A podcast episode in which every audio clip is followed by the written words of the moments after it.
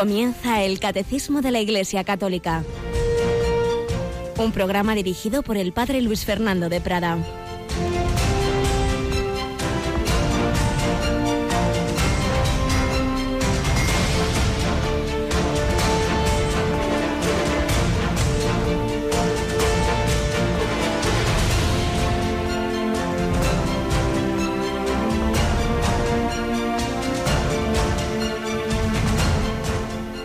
Escucha estas palabras mías y las pone en práctica se parece a aquel hombre prudente que edificó su casa sobre roca. Cayó la lluvia, se desbordaron los ríos, soplaron los vientos, descargaron contra la casa, pero no se hundió, porque estaba cimentada sobre roca. Alabados sean Jesús, María y José. Muy buenos días, queridísimos hermanos, amigos, familia de Radio María, en este 7 de diciembre, víspera de esa gran solemnidad de nuestra Madre Inmaculada.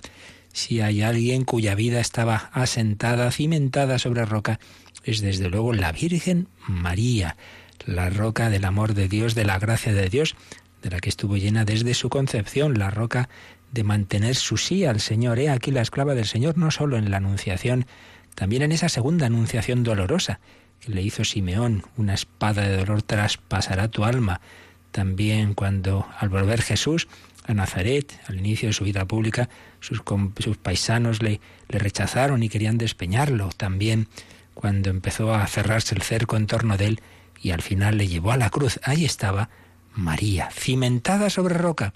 En cambio, ¿cuántas veces nuestra fe está edificada de una manera muy débil y en cuanto llegan los vientos, la cultura dominante, eh, fría o anticristiana, las tentaciones del dinero, de la carne, de la soberbia, cuando y tentaciones internas, externas, el ambiente, los medios, todo eso va cayendo sobre una fe débil y se hunde. ¿Y cuántas personas educadas en la fe, en sus familias, en colegios religiosos, luego ha llegado este tsunami anticristiano y ahí se los ha llevado por dentro? En cambio, el que está arraigado en Cristo, con una fuerte experiencia de Dios, ya le pueden decir lo que les dé la gana. Decir, sí, sí, todo eso está muy bien. Conozco a Jesucristo. Pues es lo que tenemos que hacer y pedir, pedir al Señor esa gracia, ese arraigarnos en Él como la Virgen María.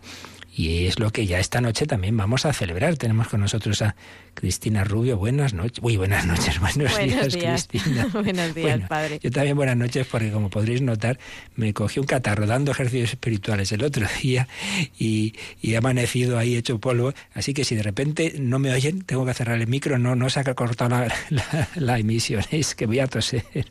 Bueno, ¿qué tenemos esta noche, Cristina? Pues esta noche, como ya es tradicional en Radio María, tenemos esa vigilia en honor a la Inmaculada Concepción. Un año más lo vamos a hacer desde el Cerro de los Ángeles, así que bueno, pues a todos los oyentes de Radio María les emplazamos a que se unan a nosotros esta noche porque va a ser la verdad que una vigilia muy bonita. A partir de las 10 de la noche será.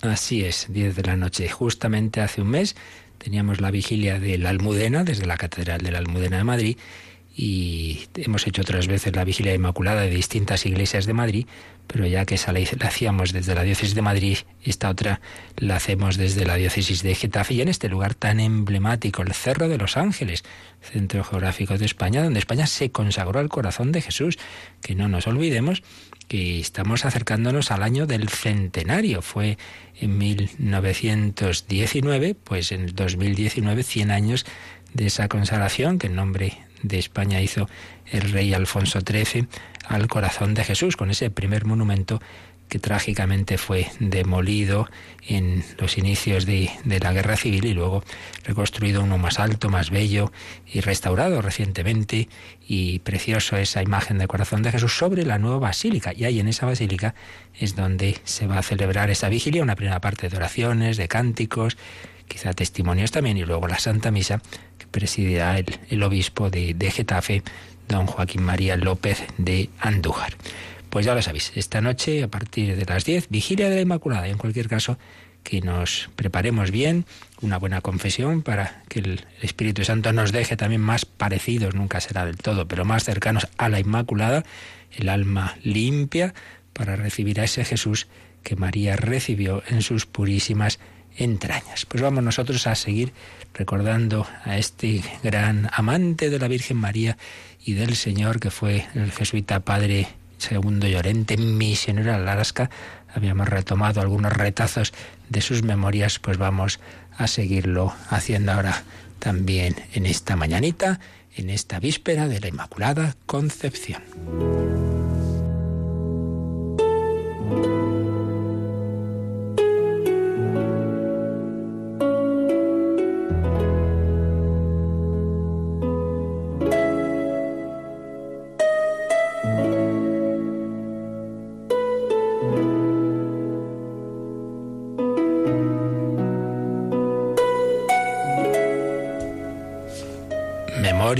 Un sacerdote en el Yukon, Padre Segundo Llorente. El último día habíamos visto cómo fue destinado a Kotzebue y allí pues encontró un grupo de católicos y bueno, iba dando esos primeros pasos y hoy vamos a ver cómo en todas partes el Espíritu Santo actúa a veces de maneras asombrosas. La congregación católica de Kotzebue era pequeña, pero con suficiente gente como para tener al sacerdote ocupado. Había un núcleo de fieles muy leal y había suficientes niños que hacían bastante ruido en la sala de estar donde yo enseñaba el catecismo. Eran por lo general mestizos y muy listos. Era un placer darles clase. Hice el propósito de visitar cada uno de los hogares católicos al menos dos veces por semana. Era muy una buena manera de entablar buenas relaciones con todos ellos. Una familia que me dio mucha alegría provenía de Point Hope, Raquel, la mujer y madre de cuatro niños, de los cuatro a los dieciséis años, se compenetró con la iglesia de tal manera que estaba allí como pez en el agua. Cada tarde venía a la iglesia para hablar con el Señor en solitario. Estoy convencido de que estaba favorecida con alguna gracia mística especial.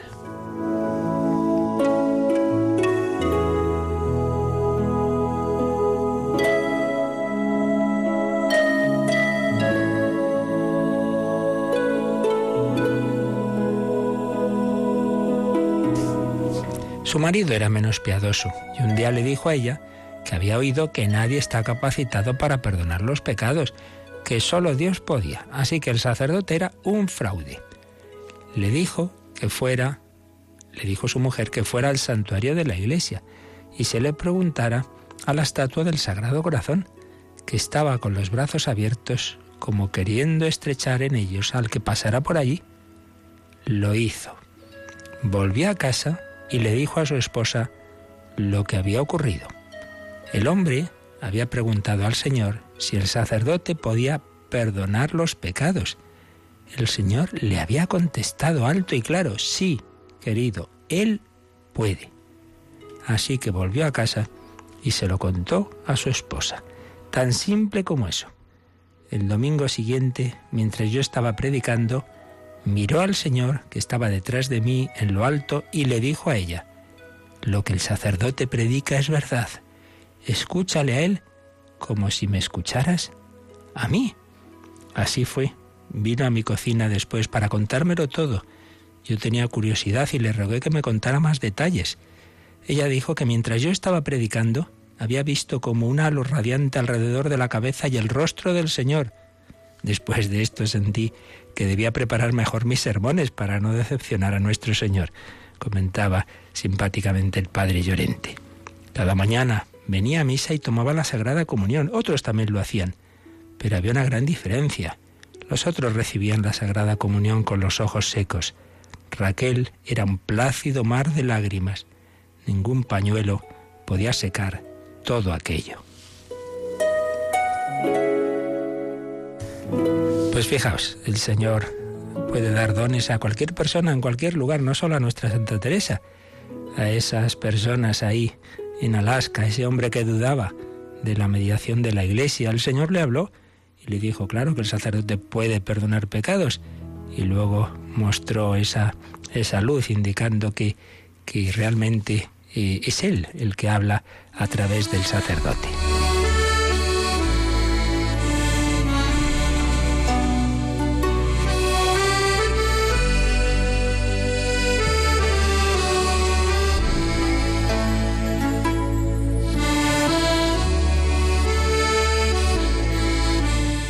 También estaba Effie Johnson, una viuda, esquimal de pura sangre, con un niño pequeño. Había absorbido tanto la fe en tan poco tiempo que yo estaba realmente asombrado con sus progresos. Effie murió y la enterramos con mucha pena. Al día siguiente Raquel vino a mi cocina mientras yo estaba preparando pastelitos calientes y me dijo que acababa de ver a Effie subiendo al cielo y rodeada de ángeles. Pueden imaginarse mis ojos de sorpresa, estando como estaba preparando el desayuno, una ocupación por lo demás muy cotidiana, y llegando Raquel con ese mensaje celestial. Le pedí que me diera más detalles. Ella dijo que Effie tenía un aspecto celestial, con una sonrisa imposible de describir, y se había dirigido a ella, a Raquel, para invitarla a que la siguiera. Raquel me preguntó si eso significaba que iba a morir pronto. Cuando le dije que Dios aún la iba a dejar entre nosotros por algún tiempo, pareció decepcionada. Raquel quería morir aquel mismo día para encontrarse con Dios como Efi.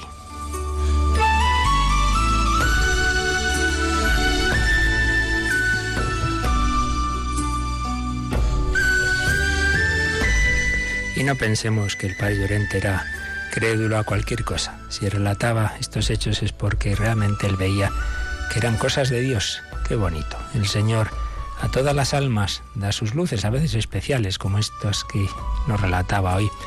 Pero lo importante es eso, que se cumple la palabra del Señor. Si alguno me ama, mi Padre le amará, vendremos a Él, haremos morada en Él. No hay nadie de quien Dios se olvide. Desde Alaska, desde el Polo Norte al Polo Sur, Jesús quiere hacernos santos a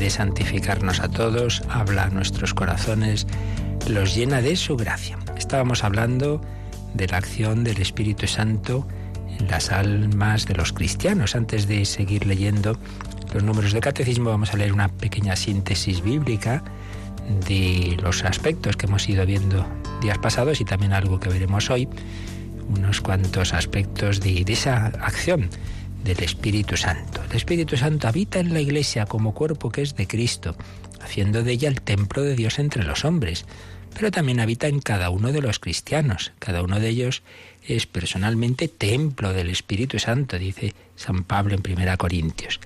Y ambos aspectos de la inhabitación, el comunitario y el personal, van necesariamente unidos. No se puede ser cristiano sino en cuanto piedra viva del templo de la Iglesia es importante. Somos, por un lado, templos a nivel personal, individual, único y repetible del Espíritu Santo, pero a la vez piedras vivas de la Iglesia. Somos templos del Espíritu Santo como miembros de la Iglesia que está movida y habitada por ese Espíritu Santo. El Espíritu Santo es así el principio vital de una nueva humanidad. En efecto, Jesucristo, el Señor es Espíritu, dice San Pablo en 2 Corintios, unido al Padre y al Espíritu Santo es para los hombres espíritu vivificante. 1 Corintios 15, 45. Él habita en nosotros y nosotros nos vamos configurando a su imagen a medida que obra en nosotros el Espíritu del Señor. Por tanto, todas las dimensiones de la vida cristiana han de ser atribuidas a la acción del Espíritu Santo que procede del Padre y del Hijo. En San Pablo se afirma todo esto con especial claridad. Y entonces aquí estamos siguiendo una síntesis del padre Iraburu pues recuerda algunas de las afirmaciones que hace San Pablo sobre la acción del Espíritu Santo. Dice así, es el Espíritu Santo el que nos hace hijos en el Hijo, es decir, Él es quien produce en nosotros la adopción filial divina. Romanos 8. Es el Espíritu Santo, el Espíritu de Jesús, el que nos mueve internamente a toda obra buena. Romanos 8:14. Es el Espíritu Santo, con los símbolos del agua, el fuego, quien nos purifica del pecado. Es también el quien enciende en nosotros la lucidez de la fe. Recordamos aquella frase de San Pablo, 1 Corintios, nadie puede decir Jesús es el Señor, sino en el Espíritu Santo. Esto es importante.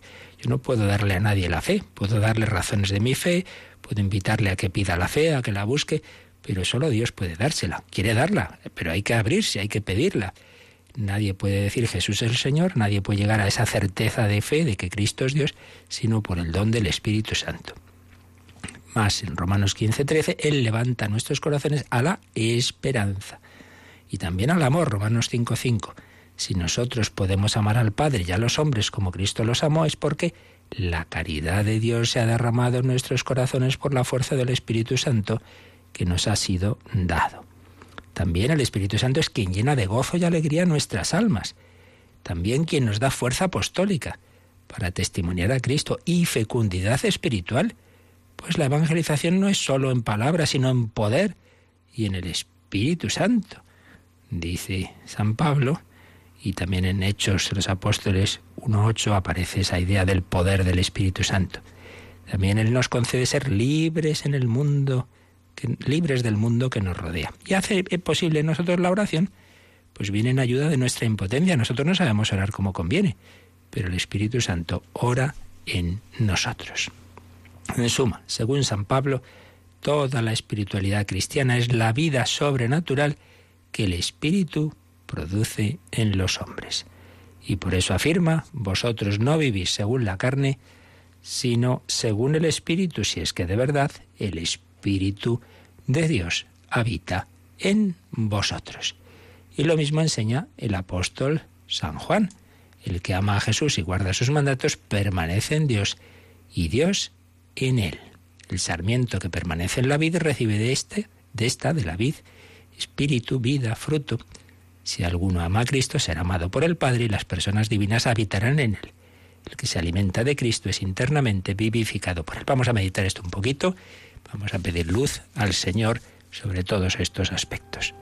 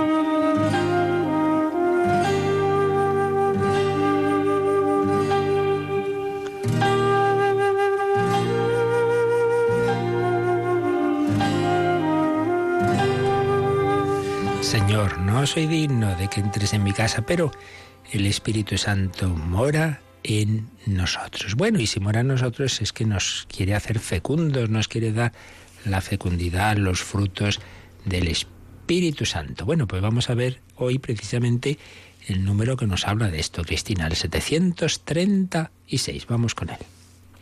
Gracias a este poder del Espíritu Santo, los hijos de Dios pueden dar fruto el que no ha injertado en la vid verdadera, el que nos ha injertado, perdón, sí, sí.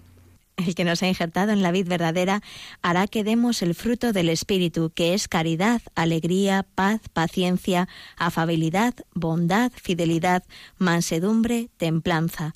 El Espíritu es nuestra vida. Cuanto más renunciamos a nosotros mismos, más obramos también según el Espíritu. Y termina este número con una cita del Santo Padre San Basilio. Por el Espíritu Santo se nos concede de nuevo la entrada en el paraíso, la posesión del reino de los cielos, la recuperación de la adopción de hijos, se nos da la confianza de invocar a Dios como Padre, la participación de la gracia de Cristo, el podernos llamar hijos de la luz, el compartir la gloria eterna. Bueno, pues una maravilla, como veis, todos estos regalos que nos hace el Señor. Gracias a este poder del Espíritu Santo los hijos de Dios pueden dar fruto, claro, si nos une a Cristo, y Cristo es infinitamente fecundo, porque es, es Dios, y, y, y unido al Padre y al Espíritu Santo es la fuente de todo, pues claro, tanto cuanto nos unamos a Dios, pues también nosotros seremos fecundos. Hemos sido creados a imagen y semejanza de Dios, nos parecemos a Dios, tanto cuanto más seremos semejantes, cuanto más nos dejemos mover por su Espíritu, y una de las acciones de Dios, una de las características obviamente es esa capacidad de dar fruto, de crear. Ha creado este universo y nos llena de dones, pues también en tanto en cuanto nos unimos a Dios, también nuestra vida es fructuosa, es fructífera, da frutos hacia afuera y hacia adentro. No simplemente hacer cosas, sino cosas, digamos, o acciones que broten del corazón. Por eso viene aquí esta cita de San Pablo, en su carta a los Gálatas, capítulo 5, 22, 23, el fruto del Espíritu es caridad, alegría, paz, paciencia, afabilidad, bondad, fidelidad, mansedumbre. Te emplazamos a ver cómo traduce y comenta este, este texto, esta última traducción al español que tenemos en, la BAC del Padre Manuel Iglesias, en el Nuevo Testamento, vamos a ver, Gálatas 5, tiene siempre notas muy, muy sabrosas. Dice, el fruto del Espíritu es caridad, alegría, paz, magnanimidad, benignidad, bondad, fidelidad, mansedumbre, dominio de sí.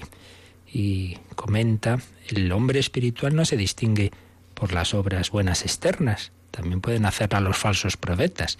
Se distingue por los frutos que producen el, el Espíritu de Jesús. Propiamente el fruto es uno solo, la caridad, pero se desglosa en diversas manifestaciones.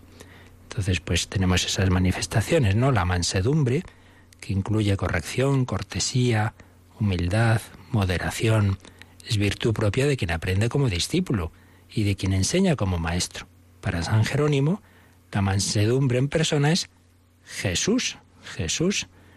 Eh, y San Jerónimo concretamente leía en latín en el Salmo 89.10 Mm, supervenit mansuetudo. No dijo viene el manso, sino viene la mansedumbre. Decía que en, allí en Tierra Santa, cuando veían venir al niño Jesús, al joven Jesús, sus contemporáneos, decían, mira quién viene por ahí, la mansedumbre. Nuestro Señor Jesucristo es la mansedumbre. No era tampoco el sabio, sino la sabiduría.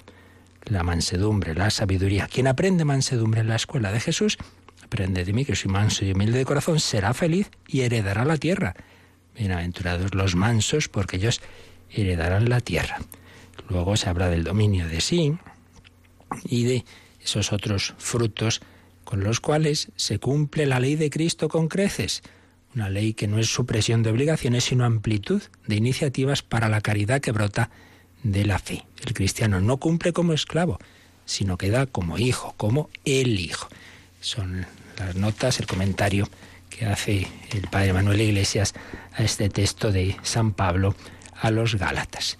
También nos dice el número 736 que el Espíritu es nuestra vida. Cuanto más renunciamos a nosotros mismos, más obramos también según el Espíritu.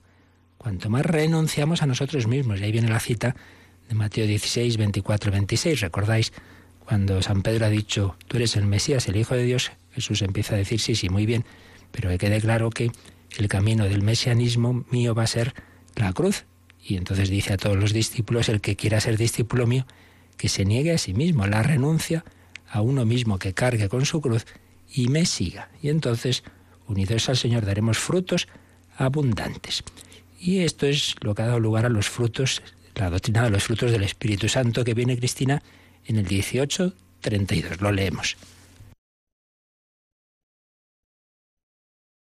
Leemos ese marginal de 1832. Un segundito que lo había puesto mal, ya había puesto 1932 y es 1832. Un segundito, ya lo tengo. Vamos. Los frutos del Espíritu son perfecciones que forma en nosotros el Espíritu Santo como primicias de la gloria eterna.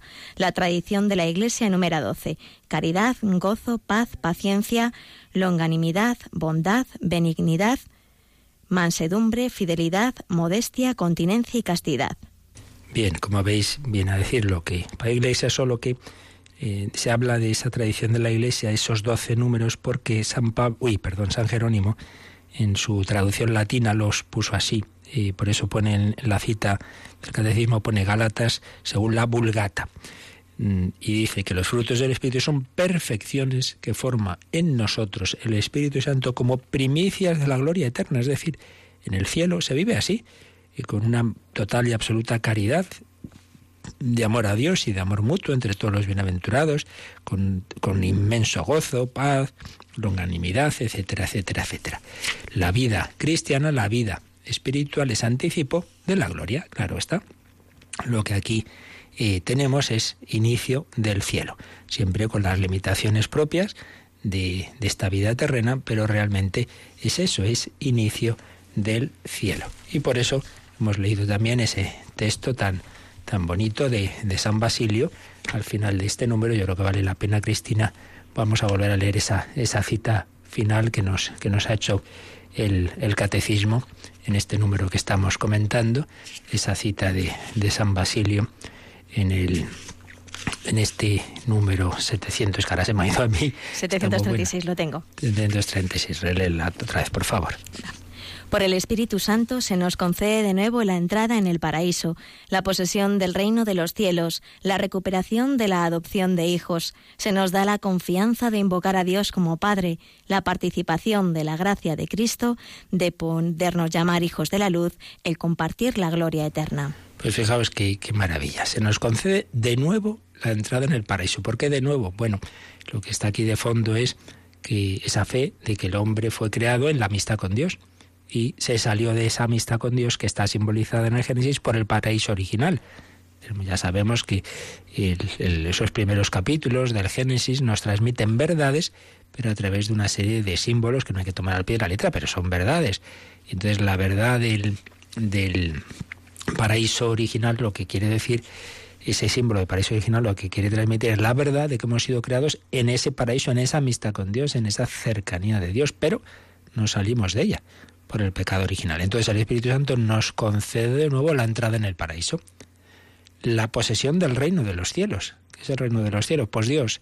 Entonces, si uno ha recibido en su alma la comunicación de Dios, pues, pues tiene a Dios en su corazón, pues está ya en el reino de los cielos en incoado. Es verdad que su plenitud será en el cielo. La recuperación de la adopción de hijos, lo mismo. Por el pecado el hijo se ha ido de casa, el hijo pródigo se ha marchado de casa pero el Espíritu Santo le invita a volver y el Padre le abraza y le dice, ponedle las sandalias, el vestido, sigue siendo mi hijo. Se nos da la confianza en invocar a Dios como Padre, porque a veces sí, volvemos, pero bueno, no sé yo, ya no podrá ser como antes, Dios me perdonará, podré salvarme, pero ya no podré ser santo. No, no, de eso nada. Se nos da la confianza de invocar a Dios como Padre, no como criado. Padre, he pecado, admíteme como uno de tus jornaleros. No, no, jornalero nada, sigue siendo mi hijo. La participación de la gracia de Cristo. Hemos recibido todo esto porque Cristo nos ha obtenido esa misericordia, esa gracia, ese perdón en la cruz. El podernos llamar hijos de la luz. Somos hijos de la luz. Yo soy la luz del mundo, dice Cristo. Si yo recibo esa luz, soy hijo de la luz. Y finalmente el compartir la gloria eterna porque la gracia se convierte en gloria. La amistad con Dios, una vez traspasado el umbral de la muerte, se convierte en contemplar a Dios cara a cara. Desde luego, no podremos decir que no somos unos afortunados y que Dios no nos hace los mejores regalos. Pues vamos a darle gracias y a pedir que en efecto, que nosotros dejemos que todo esto dé su fruto. Señor, muchas veces me he equivocado, he actuado mal, toma mi vida, hazla de nuevo. Yo quiero ser un vaso nuevo.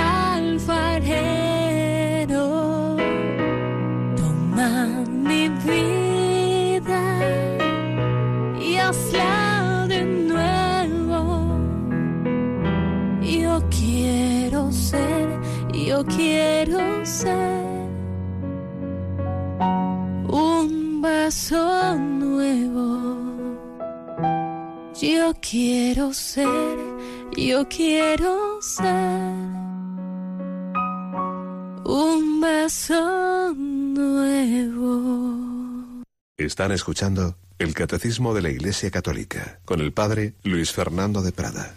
Yo quiero ser un vaso nuevo. Vamos a ampliar un poquito todo lo que acabamos de ver de esa vida espiritual, de esa vida en el espíritu, de esos frutos de esa ley nueva, siguiendo al padre Raniero Canta la Mesa.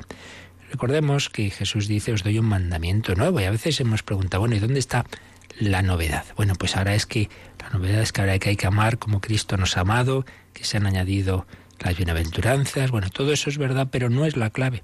La ley nueva, la ley del Espíritu, no es propiamente esa ley promulgada por Jesús en las bienaventuranzas, sino la que él grabó en los corazones en Pentecostés, que Jesús nos hubiera dicho lo que hay que hacer en sí mismo, pues hubiera quedado igual, porque ¿cómo cumplimos todo eso? Si no nos amamos y no amamos al prójimo como a nosotros mismos, ¿cómo voy a amarle hasta dar la vida como, como Jesús? Eso en sí mismo no es todavía la ley nueva, eso es ineficaz en sí mismo.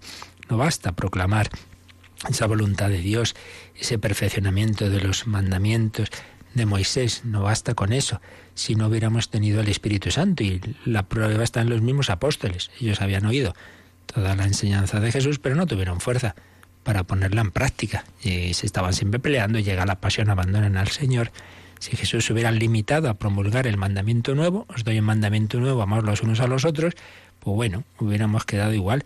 Pero es que él en Pentecostés infunde, mediante el Espíritu, ese amor en los corazones de los discípulos. Y es eso, es ahí donde está la ley nueva. La ley nueva no es en que hay un, precepto externo que antes no, no se había promulgado y ahora está, otra cosa que hay que cumplir, no. La ley nueva es que en mi interior hay una ley, es decir, una tendencia, como la ley de la gravedad, tienden los cuerpos a la atracción, etcétera, no, pues en mí hay una tendencia a amar que me la ha puesto Dios. Ah, entonces ya no es un mandamiento externo, que veo y que hay que cumplir, sino que ante todo la ley nueva es el Espíritu Santo en mi corazón. Por eso, por el Espíritu Santo, el mandamiento es nuevo, no por la letra. Por la letra era antiguo. También en Levítico 19 y 18 se decía, amarás al prójimo como a ti mismo, pero no se cumplía. Hacía falta la gracia interior del Espíritu. Necesitamos esa gracia. Y por eso, propio Santo Tomás de Aquino dice que por letra, cuando San Pablo contrapone la letra y el espíritu, por letra se entiende toda ley escrita que queda fuera de nosotros también los preceptos morales contenidos en el Evangelio.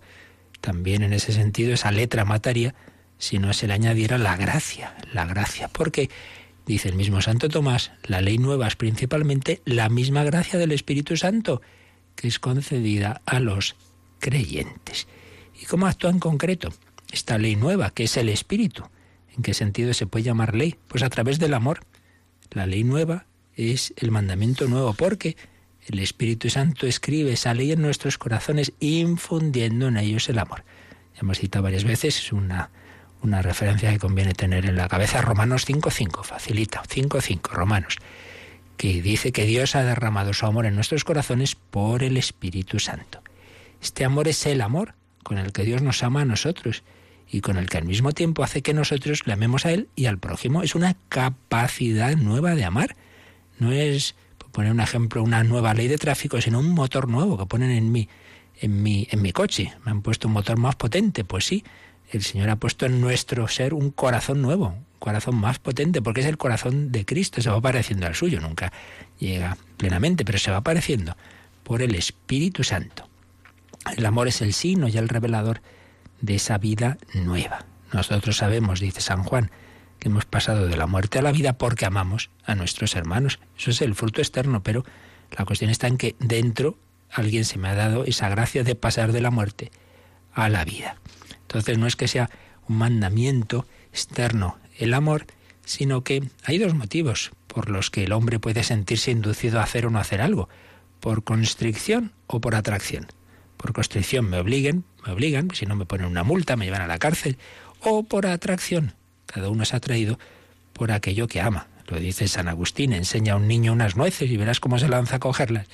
Enseñale unos caramelos, podríamos decir nosotros, y, y directo a por ellos. Pues el amor es como un peso que atrae al alma hacia el objeto de su placer, donde sabe que hallará su descanso. Y en este sentido, el Espíritu Santo, el amor, es una ley, un mandamiento crea en el cristiano esa, esa fuerza, ese dinamismo que le lleva a hacer todo lo que Dios quiere de manera espontánea. No es que, ay, tengo que hacer esto, hay que ir a misa, que, hay que amar al vecino. No, hombre, no. Me sale de dentro porque Dios me está dando esa inclinación, esa atracción al bien. Es que me apetece hacer el bien. Recuerdo un chico que había estado muy perdido, pues como tantos jóvenes de hoy día, pues en una vida desordenada, de, alcohol, de lujuria, y luego pues transformado por el Señor. Decía, si es que no me apetece hacer actos impuros, que no me apetece emborracharme. Le daba testimonio a chicos de un instituto donde les estuvo hablando, es que ya no me apetece porque he descubierto otra alegría mucho mayor, una felicidad mucho mayor, la del Espíritu, la del amor de Dios. El amor nos lleva así a vivir el, el, Evangelio, el amor que nos da el Espíritu Santo. Y eso no quiere decir que ya entonces pasemos de la ley, al revés.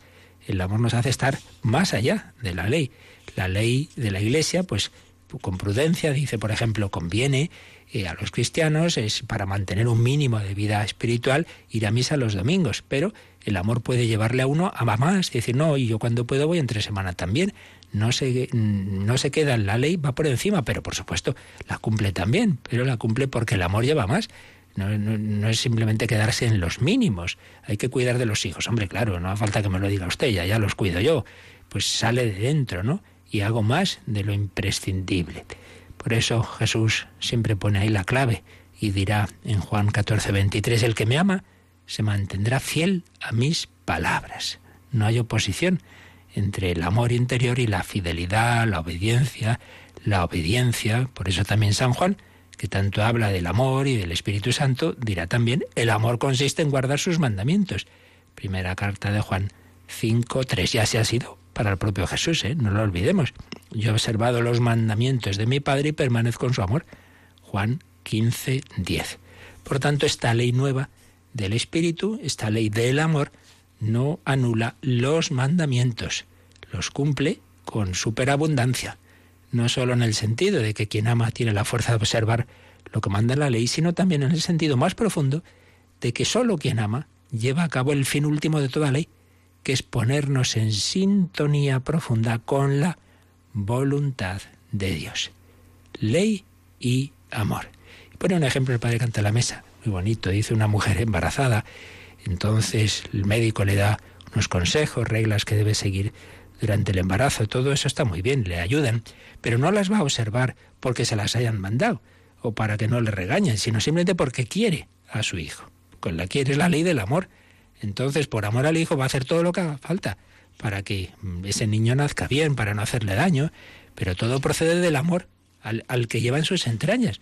Luego le vienen bien esas normas porque hay cosas que quizá no sabía y le ayudan a cuidar a ese niño, pero si lo hará, será por el amor a la criatura. Pues bien, el Señor quiere poner en nuestros corazones esa criatura, ese don del Espíritu Santo, y hay que cuidar esa gracia del Señor en mi vida. Y por eso esas normas de la Iglesia, por supuesto los, los consejos evangélicos, los mandamientos del Señor, todo eso me ayudan, pero me ayudan y los viviré con paz si proceden del amor, si los vivo en ese sentido, de que yo quiero cuidar ese don de Dios. Las leyes están al servicio de la nueva vida que se ha encendido en nosotros en el bautismo. Igual que la mujer ha quedado embarazada, pues nosotros estamos embarazados del Espíritu Santo desde nuestro bautismo y tenemos que cuidarlo y no echarlo de nuestra alma. El amor guarda la ley y la ley guarda el amor. La ley es defensa del amor. Si yo quiero mucho a mi marido, yo quiero mucho a mi mujer, eso es lo importante, sí, pero no viene mal ser prudentes. Por mucho que lo quieras, todos podemos tener un mal día, un viaje, estás por ahí, te encuentras con no sé quién, hay que ser prudente. La ley guarda el amor. Pues también es, tengámoslo en cuenta. ¿Pero por qué? Porque se manda a ir a misa y tal. Si ya sale, sale solo, sí, sí, pero no nos viene mal ese día que estás perezoso. Ay, no me apetece. Venga, que sí, que la iglesia por algo lo dice. La ley nos ayuda, nos ayuda, es un apoyo que se da a nuestra libertad. Nuestra libertad es frágil, es vacilante en el bien. No está en contra de la libertad la ley, está para ayudarla, pero nos viene bien, claro que sí. Por eso está esa, esa ayuda, pero no solo la negativa de ayudar a superar dificultades, sino también la función positiva de discernimiento. La ley nos ayuda a discernir lo que es conveniente y lo que no. Así pues, ley del amor, ley del Espíritu Santo, es el motor que se pone en mi coche, pero que me viene bien también que existan esas señales externas, porque a veces vamos con nuestro motor muy deprísita, pero a veces somos imprudentes. Nos viene bien todo ello. La ley interna del amor es la clave, sin ninguna duda, es lo que nos permite vivir el Evangelio, pero a su vez el Señor pues nos quiere guiar a través de su iglesia y nos da esos mandamientos externos y todo ello vivido en esta coherencia, en esa armonía, en ese en esa dimensión progresiva, no se puede hacer todo de golpe, vamos poquito a poquito madurando. Pues si lo hacemos así, daremos frutos abundantes. Esos frutos del Espíritu Santo de que nos ha hablado este número, del que hemos hablado hoy, el 736. Caridad, alegría, una persona llena de Dios, una persona que ama, una persona alegre, paz, esa paz que, que infunde en las almas de Dios. Es que lo vemos, ¿verdad? Veíamos en esa mirada de la Madre Teresa, la paz profunda, la paciencia, la paciencia. Personas llenas de Dios tienen paciencia con las dificultades de la vida, los sufrimientos, las personas que, que las incordian, paciencia con ellas, afabilidad, hablar amablemente a todos, bondad, fidelidad, mansedumbre, templanza. Todo ello brota del Espíritu Santo. El Espíritu Santo que llena nuestros corazones para que demos frutos abundantes. Realmente la vida cristiana es una maravilla, no es creer cosas y cumplir mandamientos y adorar a un Dios lejano, no, incluye algo de esto, pero es muchísimo más. Es tener la vida de la Santísima Trinidad en nuestra alma y unidos al, al Padre por el Hijo en el Espíritu Santo con la intercesión de María, miembros de la Iglesia, corazón filial, corazón fraternal, dar fruto y fruto abundante. Yo, el Padre os ha escogido para que deis fruto abundante y así daréis mucha gloria. Pues esto que le dice Jesús a los apóstoles también nos lo dice a nosotros. Bueno, pues vamos a dejarlo aquí porque ya veis que la voz no da hoy, la garganta no da para más, pero bueno, si tenéis alguna consulta, tenemos un poquito de tiempo de, de, oración, de, reflexión y también eh, puede ser el momento de, alguna consulta, de alguna aportación a, este programa, a este tema o a cualquier otro que queráis ahora.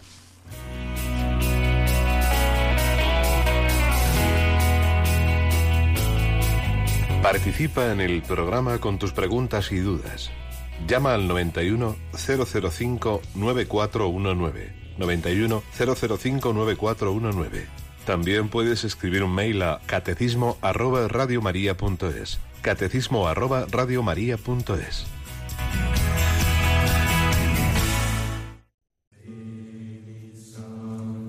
Amen.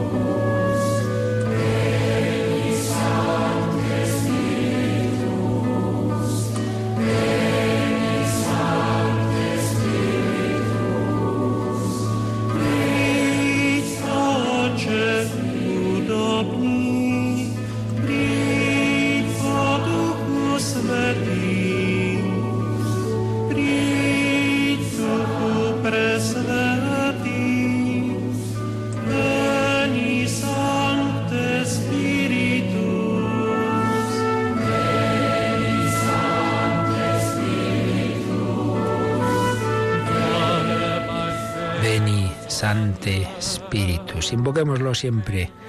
No podemos hacer nada realmente provechoso si no nos mueve el espíritu de amor, el espíritu del Padre y del Hijo, el espíritu que Cristo nos ha obtenido por su pasión, muerte y resurrección. Teníamos alguna pregunta del otro día, tenemos alguna llamada de hoy, Cristina. Pues tenemos una llamada de hoy de José Luis de Cáceres. Ha hecho una reflexión y quería un poco que le diera luz. Voy a ver si consigo explicar lo que él quería. Eh, nos quiere poner en contexto de la situación en la que Jesús está predicando, llega a su madre y sus hermanos, se lo dicen y entonces Jesús dice que su madre y sus hermanos son los que escuchan la palabra de Dios y la cumplen, que este es un mandamiento del amor para él, es lo que José Luis entiende. Y quiere que le explique un poco eh, si cumplir la palabra de Dios eh, nos hace ser discípulos suyos, los que no cumplen la palabra de Dios no son discípulos, no cumplen ese mandamiento de amor. Bien, hombre, indudablemente para ser discípulo hay que escuchar y cumplir, eso, eso es evidente, por lo menos intentarlo, nadie lo hacemos plenamente. Si la pregunta va por el tema de qué pasa con aquellos que no han recibido de una manera explícita ese anuncio sin culpa, ¿no? Porque no ha llegado a ellos la iglesia, no han tenido una, una posibilidad de una formación. Bueno, ahí esto ya hemos dicho muchas veces, ¿no? El Señor tiene muchos caminos. Obviamente Él quiere, Él desearía que a todos llegara la plenitud del anuncio. Por eso nos envía a todos, ¿no? Como, como misioneros. Y por eso es tan importante evangelizar, formar catequistas, misioneros, etcétera. Pero si alguien sin culpa no ha recibido eso, por lo menos recibirá sin duda esas luces internas, como veíamos algún ejemplo en los relatos, en la memoria del padre Llorente al principio, ¿no? Suficiente luz para por lo menos ese deseo de escuchar a Dios, de, de, hacer su voluntad, aunque pueda haber cosas que no conozcan bien. Entonces, bueno, Dios, como dice la palabra de los talentos, a uno le da uno, otro cinco, otro diez, y no todo es evidente, ¿no? no hemos recibido lo mismo personas formadas por sacerdotes estupendos, tal, que, que, que no sé qué persona en no sé qué lugar del mundo donde apenas ha podido tener esa oportunidad. Bueno, pero cada uno, según lo recibido, tendrá esa oportunidad de abrirse al Señor, de escucharle y de cumplir esa, esa palabra y esa, y esa voluntad de Dios. Y entonces, indudablemente, ser discípulo es escuchar y, y, cumplir, intentar cumplir. Tengamos en cuenta que obediencia viene de audiencia, viene ante todo de escuchar. Persona obediente lo primero que hace es escuchar. El soberbio no escucha, porque ya se lo sabe el todo. Entonces lo importante es eso, que uno sea humilde, que pida luz a Dios, que le escuche, intente hacer su voluntad y luego, pues bueno, lo hacemos con nuestras limitaciones. Por eso hay que pedir perdón una y otra vez. Pero bueno, por ahí, por ahí, por ahí va la cosa. ¿Qué más teníamos? Bueno, teníamos una llamada de de hace unos días de Miguel desde Valencia, eh, que quería preguntar si uno vive con gente que es atea o con alguien que no es de tu misma religión, musulmán, eh, ¿eso es una cruz para la persona que es católica y que vive con él? Bueno, si es una cruz o no, es decir, si eso hace sufrir o no, pues claro, dependerá de, de, de cada uno. Hombre, puede serlo, indudablemente, que duda cabe de que cuando llevamos algo dentro de nosotros que nos importa y los que están a nuestro alrededor no lo ven así o incluso les parece algo malo, pues es indudable que eso puede hacer sufrir. Pero hombre, mucho más que convivir con personas más o menos cercanas es si eso se da en la propia familia. Por ejemplo, un matrimonio, ¿no? Que uno es muy creyente, el otro no, pues qué duda cabe. Yo conozco casos así que sin duda eso es una cruz, hacer sufrir. Pero bueno, lo importante no es poner nombre a las cosas, ¿no? lo importante es cómo vivirlas. Entonces la cuestión está por un lado que pensemos que si Dios nos ha puesto en ese contexto, pues para algo será, ¿no? Será para dar testimonio, será para que esas personas que no han recibido nuestra fe vean nuestra alegría, nuestra servicialidad. Esto yo recuerdo, pues, en mi época universitaria, ¿no? Compañeros de clase que, que a un momento dado, al cabo de, años de, de carrera, pues pues alguno en sinceridad, en momento de sinceridad reconocía, no, si, si os vemos que los que estáis pues así en, en, grupos cristianos y tal, tenéis una algo especial, una alegría, un pues sí, eso viene del Señor, pues, pues eso, Dios está puesto ahí para dar testimonio, para ser amable, para ser servicial, para ser alegre. Entonces, si lo estás pasando mal, pues hijo, trágatelo, pero intenta hacia afuera esa, esa amabilidad, esa sonrisa, ese vivir alegre con todo ello. Entonces, que puede ser más o menos costoso, bueno, pues ofrécelo al Señor, pero piensa que Dios te ha puesto ahí precisamente para hacer presente a Jesucristo, para hacerle presente más que con palabras, con las obras. Si ven que este cristiano que, que es mm, del cual pues eso a lo mejor al principio menosprecian su fe, pero le ven esa servicialidad, o sea, lo que está claro es que, que el, el, arma apostólica universal es la caridad. Entonces, si ven una persona, la caridad y la alegría.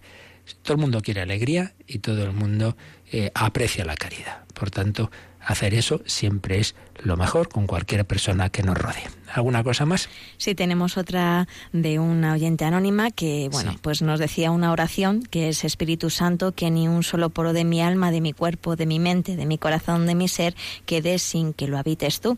Gracias, Espíritu Santo. Y quería, bueno, pues preguntarle si le parece una oración que puede hacer y si le parece completa o que podría añadir algo más. Bueno, que la puede hacer, por supuesto que sí. Todo lo que sea invocar al Espíritu Santo y que mueva todo nuestro ser está muy bien, porque hay un, aspecto en esa pregunta interesante, ¿no? Las cosas no son todo nada. ¿Tengo el Espíritu Santo? No, hombre. Eh, lo tienes, pero claro, no nos posee en plenitud.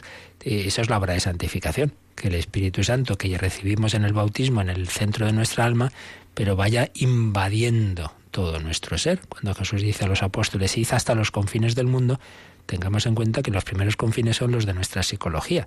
Entonces tiene que invadir mi pensamiento, que yo tenga la mentalidad de Dios. Pensemos que San Pedro, cuando Jesús le regaña, le dice, tú piensas como los hombres, no como Dios. Y eso que ya creía en Cristo, pero no tenía todavía su mente bien invadida por el Espíritu Santo. Entonces que, que vaya configurando nuestro pensamiento, nuestra voluntad, nuestros sentimientos, incluso el subconsciente. Santos que incluso en sueños luchaban contra las tentaciones porque porque también su subconsciente estaba ya como muy movido por el Espíritu Santo. Por tanto, desde ese punto de vista está muy bien pedir que todo nuestro ser, cuerpo y alma, sea movido por el Espíritu Santo. Es completa, se puede añadir más siempre, hombre. Toda oración y todo, todo lo que tiene que ver con Dios siempre puede ser más. Bueno, por eso hay muchas oraciones al Espíritu Santo que, que están en la tradición de la Iglesia, ¿no? Y himnos preciosos, el, el Beni Creator y tantos otros, ¿no? La oración, la, está la, una oración de, de San Isidoro de, de, Sevilla, en fin, hay muchas que podemos encontrar en devocionarios, en Internet, y, y que uno también puede a su manera, porque en definitiva se trata de eso, ¿no? De que seamos humildes, y de que pidamos que todo nuestro ser sea invadido por el Espíritu Santo y que así demos frutos abundantes. Pues también se lo pedimos al Señor en esta bendición. Agradecemos a Cristina Rubio su compañía. Pedimos disculpas por que hoy la, las gargantas no dan para mucho y los problemas que eso ha generado. Y os recordamos que esta noche, que es lo más importante, a las 10, desde el cerro, una hora menos en Canarias, a las 10 de la noche, a las 9 en Canarias, desde el Cerro de los Ángeles, vigilia de la Inmaculada entramos en esa preciosísima fiesta tan de la tradición española, que la, no lo olvidemos, ¿eh? la patrona principal de España no es, el patrono principal no es Santiago Apóstol, o Santa Teresa, es la Inmaculada Concepción. La España desde hace siglos, antes de que se definiera ese dogma, estaba presentísima esa verdad de que María es Inmaculada. Pues esta noche, vigilia de la Inmaculada, que retransmitiremos en directo desde el Cerro de los Ángeles. La bendición de Dios Todopoderoso, Padre, Hijo y Espíritu Santo, descienda sobre vosotros. Alabado sea Jesucristo.